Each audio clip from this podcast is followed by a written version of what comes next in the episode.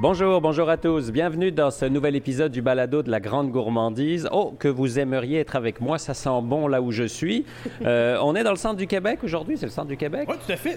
À, à la limite de l'Estrie, Ah, vraiment. là, ça, on est entre euh, les deux territoires. là. Et alors, celui que vous venez d'entendre, c'est René Bougie qui nous accueille. On est à la Mielerie King, Mielerie et Distillerie King. Bonjour René. Ouais, exact. Hydromellerie, distillerie, on porte tellement de chapeaux ici quand Ouais, même. Et puis l'histoire commence avec le miel, parce Oui. que c'est c'est la base. Mais oui, même tout a commencé même euh, autour de 2012 Ouais. parce qu'on avait quelques ruches pour le plaisir. Tu sais, on était des gentlemen euh, farmers. tu sais, euh, vraiment, on, on était à la découverte de comment ça pouvait fonctionner, s'occuper d'abeilles, voir comment on pourrait, c'est ça, s'amuser tout en, en- en participant à notre écosystème, en pollinisant les fleurs, puis surtout en ramassant du bon miel. là. Ouais. Fait qu'au début, ça a commencé pour le fun comme ça, puis tu sais, en réalité, ça nous coûtait plus cher d'alcool que de miel qu'on récoltait. là. fait que, mais à un certain moment, on, on produisait quand même une bonne quantité de miel. Fait que là, on a décidé de, de se lancer dans une production à plus grande échelle parce que, tu sais, pour commencer, on faisait des marchés, euh, Ouais. des marchés fermiers par les fins de semaine, pendant certains événements comme euh, les balades gourmandes. Puis là, tout à coup, ça s'est mis à grossir, à grossir. Puis tous les produits transformés qu'on faisait, mais on faisait tout ça chez mes parents, dans leur cuisine. Puis là, à un moment donné, mes parents ont fait comme, hey, là, c'est devenu un entrepôt chez nous. Là. Tu sais, là, il faut soit qu'on se lance dans un projet d'entreprise mieux structuré, puis surtout avec de l'espace, ou encore qu'on tire la plug puis qu'on arrête. là. Puis là, tous ensemble, on s'est dit, OK, ouais, on se lance, puis on se garoche là-dedans. hein. Fait que là, c'est ça, en 2016, mais ma mère et moi, on a commencé à temps plein dans l'entreprise. Moi, j'ai quitté mon autre emploi. Après ça, euh, un an après, mon frère s'est joint, joint à, temps plein avec nous. Après ça, mon père a pris, a pris une année sabbatique, puis il venait avec nous puis finalement, il a décidé de, prendre sa retraite de son ancien emploi, puis également de se joindre à, à joindre à temps plein dans l'entreprise. Fait que vraiment, là, ça l'a fait boule de neige, puis euh, bref, maintenant, c'est ça, on est rendu qu'on a notre miel, nos sauces, nos hydromels, nos alcools, plus de type spiritueux. Fait que, ouais, franchement, on, on s'est on, laissé aller.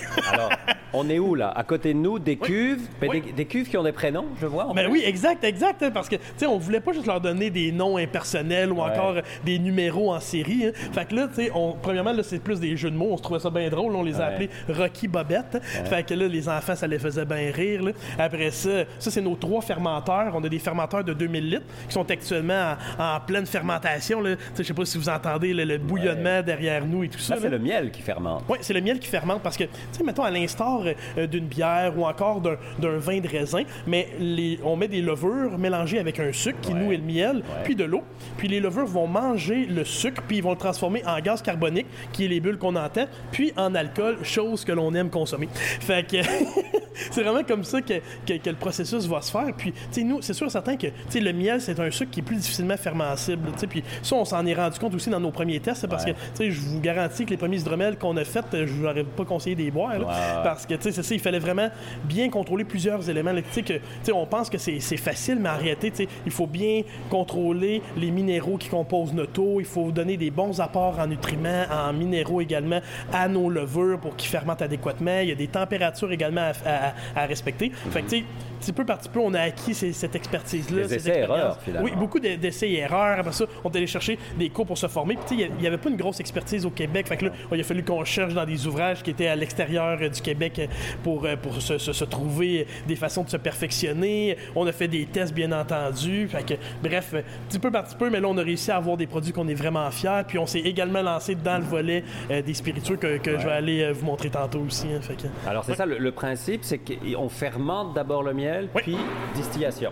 Oui, lorsqu'on parle des spiritueux, ça va être vraiment ça. Il va y avoir l'étape. Une fois qu'on va avoir notre mou de miel qui va avoir fermenté, mais on va prendre ce, ce vin de miel-là ou cet hydromel-là. Puis après ça, c'est lui qu'on va aller faire, euh, qu'on va aller distiller pour aller chercher un alcool euh, plus concentré à l'intérieur. Puis là aussi, tout dépendant du type d'alcool qu'on va vouloir élaborer, mais ça sera pas exactement le même processus de fermentation initiale qu'on va faire. Par exemple, nous, on fait ce qu'on appelle un rhum alternatif, là, notre tapis rhum. Puis lui, pour faire cet tapis rhum-là, la chose qu'on va faire, c'est qu'on va faire caraméliser de façon préliminaire notre miel. Fait que ça va faire ce qu'on appelle dans le monde des hydromels un bochet. Ouais. Fait que ça va faire un miel euh, qui- qu'on va avoir développé plus de saveurs, des flaveurs vraiment intéressantes. Puis on va faire fermenter ce mou-là.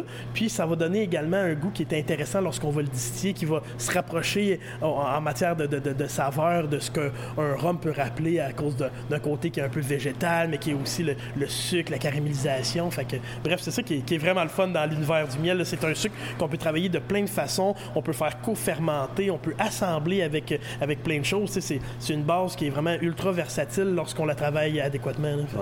On sait que les abeilles ne vont jamais très loin de la ruche, donc j'imagine que le miel a le goût de ce qu'elles vont butiner autour, forcément. Mais, mais c'est ce qui fait la beauté de la chose en plus. Comme, comme tu dis si bien, là, une, abeille, ça va aller environ de 3 à 5 km de rayon autour de la ruche. Pas grand-chose. Non, non, c'est pas gros. Là. Fait on s'entend, une abeille, ça va vraiment goûter, ça va rapporter le miel qui va goûter le terroir de son coin de pays. C'est pour ça même, moi, j'ai plusieurs amis hydroméliers. Là, comme au Québec, on a à peu près une vingtaine en enfer de l'hydromel. Mais quelqu'un qui prendrait ma recette d'hydromel, puis qui essaierait de la faire de, façon identique, mais elle goûtera pas la même chose, c'est garanti. D'une part, il y a l'eau qu'il va utiliser, puis après ça, il y a vraiment le, miel qui va vraiment avoir une saveur qui va s'inscrire dans des territoires donnés, puis même moi, d'une année à l'autre, mais tout dépendant de la température qu'il va avoir fait à l'extérieur, mais c'est pas les mêmes fleurs qui vont avoir fleuri de la même façon à ah chaque année. Fait que là aussi, il va y avoir des variations. Oui, puis ça dépend si c'est le printemps, l'automne. Oui, exact, exact. Puis nous autres, principalement, dans plusieurs de nos produits, on utilise notre miel d'automne, qui, qui, est vraiment un miel tout fleurs, mais qui, a un accent particulier sur la verge d'or, le trèfle.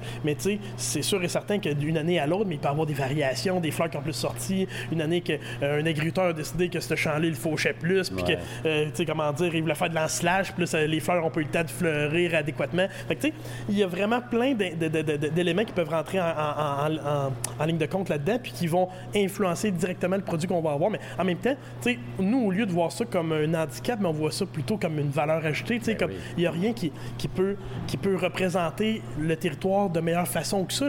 c'est facile d'aller en voyage, d'acheter une cochonnerie, qu'on met le nom de, où est-ce qu'on a voyagé pour dire Oh ouais, c'est ma patente qui vient de, de, Floride. Mais en réalité, là, moi, si je vais en Floride ou que je vais au Québec, mais qu'est-ce que je préfère, c'est d'acheter un pot de miel puis ou encore un hydromel, un, spiritueux de miel qui va représenter exactement le terroir dans lequel il, a, été, il a été fabriqué. Oh, quasiment la parcelle. Non, non, exact, presque la parcelle. Là, fait que c'est ça qui fait, qui fait vraiment la beauté de la chose, puis qui fait en sorte que ça nous permet de mettre en valeur nos, terroirs, nos savoir-faire, mais aussi les goûts qui sont directement liés à notre coin de pays. Hein. fait que, Alors là, René, on est dans un, dans un grand entrepôt. On voit pas le plafond tellement il est haut quasiment.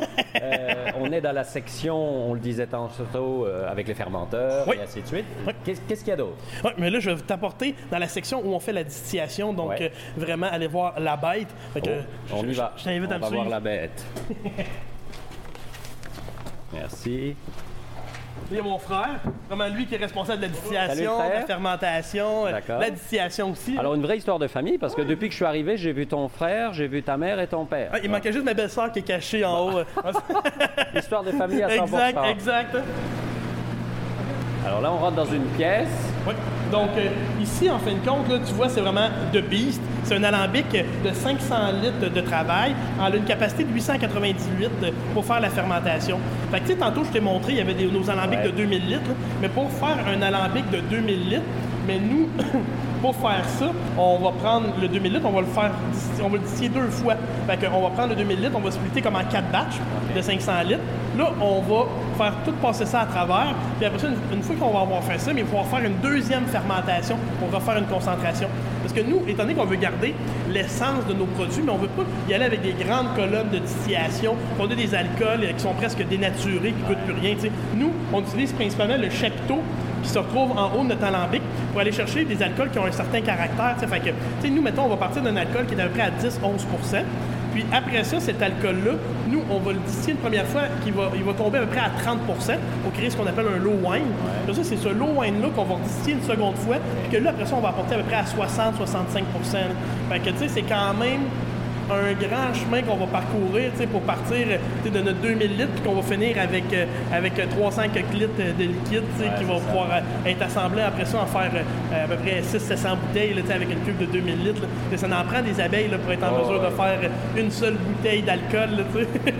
Alors là, on est dans une petite pièce à part qui résonne, comme vous l'entendez à vous qui nous écoutez.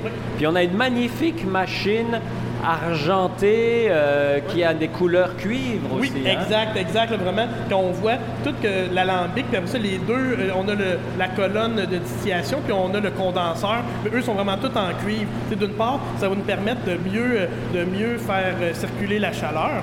Puis par la suite, même, ça aurait, paraît-il, certaines propriétés de, de bien mieux de préfiltrer certains éléments, de retenir certaines composantes qu'on ne voudrait pas qui se retrouvent dans notre produit. Hein. Même si on est une petite distillerie, mais ça nous prenait une machine qui avait quand même une certaine envergure parce que nous, on part de la matière première.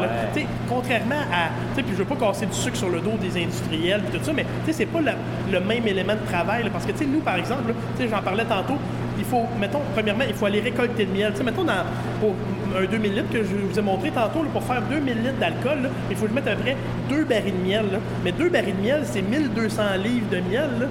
Ça en fait des abeilles. Ça en fait des abeilles. Là. Fait que, puis au début, mettons, ça prend 2000 litres, puis le 2000 litres, il faut le distiller deux fois. Là. tandis que quand, mettons, un industriel, il, achète son alcool en Ontario, puis qu'il l'aromatise, mais il va prendre une taupe de 1000 litres, il va mettre ses aromates dedans, euh, il va le couper à 50 mettons, pour faire sa, sa macération. il va leur descendre, il va leur descendre pour le distiller. Fait que, tu sais, c'est sûr et certain que c'est pas le même travail, tandis que nous autres, il faut aller le récolter, il faut le faire fermenter. Après ça, il faut le distiller deux fois pour après ça le recouper pour être capable de l'assembler puis de le mettre en bouteille pour au final faire 700 bouteilles. C'est pas la même charge de travail, mais comme on disait si bien tantôt, là, mais c'est pas non plus le même type d'expression du terroir puis de valorisation de, ce qui se retrouve autour de nous qui, va être de l'avant. Oui, il va y avoir des aromates qui peuvent être cueillis, tout ça, mais en même temps, nous, c'est la matière première même, c'est notre miel qui, est mis en valeur, qui est fermenté, puis qui est distillé.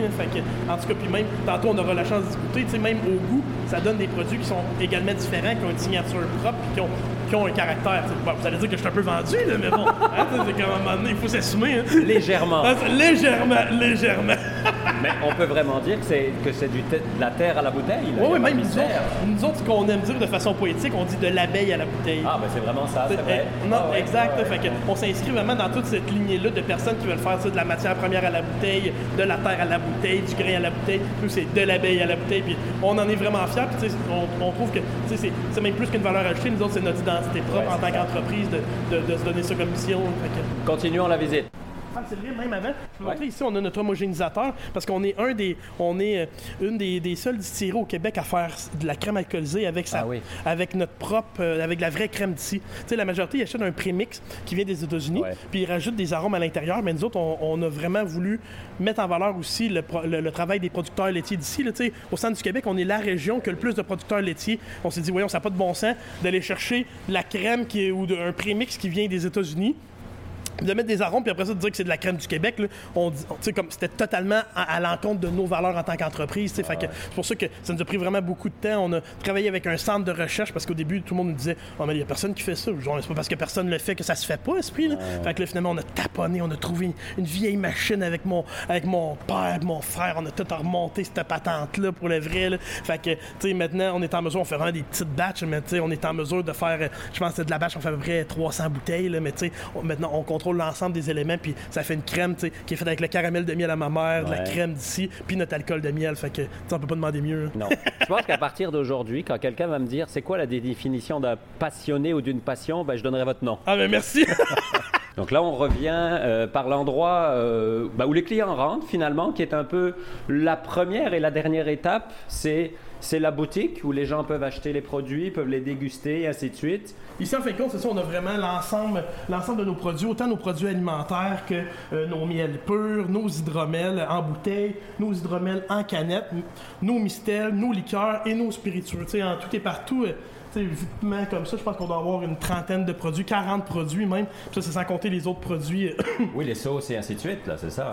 Exact, exact. Puis en plus de ça, mais, on a des savons, des chandelles, la cire pure, des baumes à lèvres, du propolis. Fait que franchement, on a quand même une grande gamme de produits qui touchent de l'abeille vraiment, puis de la ruche sous, sous toutes ses formes. Fait que mhm. même quand on, fait des petits cocktails aussi l'été ici, puis on décore ça avec euh, du pollen qu'on va cueillir des ruches, puis des ah affaires de même. Fait on, s'amuse quand même. Merci René pour l'accueil. mais ça fait toujours plaisir. Hein? Et à vous qui nous écoutez, bien sûr, allez voir ça sur euh, les réseaux sociaux, les sites internet. Vous allez trouver évidemment euh, sans aucun problème la miellerie King, l'hydromellerie King. Vous allez voir ça. Puis je vous encourage, euh, que ce soit la miellerie King ou n'importe quel autre artisan du Québec, jetez en œil, goûtez et faites-les connaître, parlez-en autour de vous. On se retrouve dans deux semaines pour un prochain balado. D'ici là, mangez local. Moi, je m'en vais boire local. Bye bye tout le monde.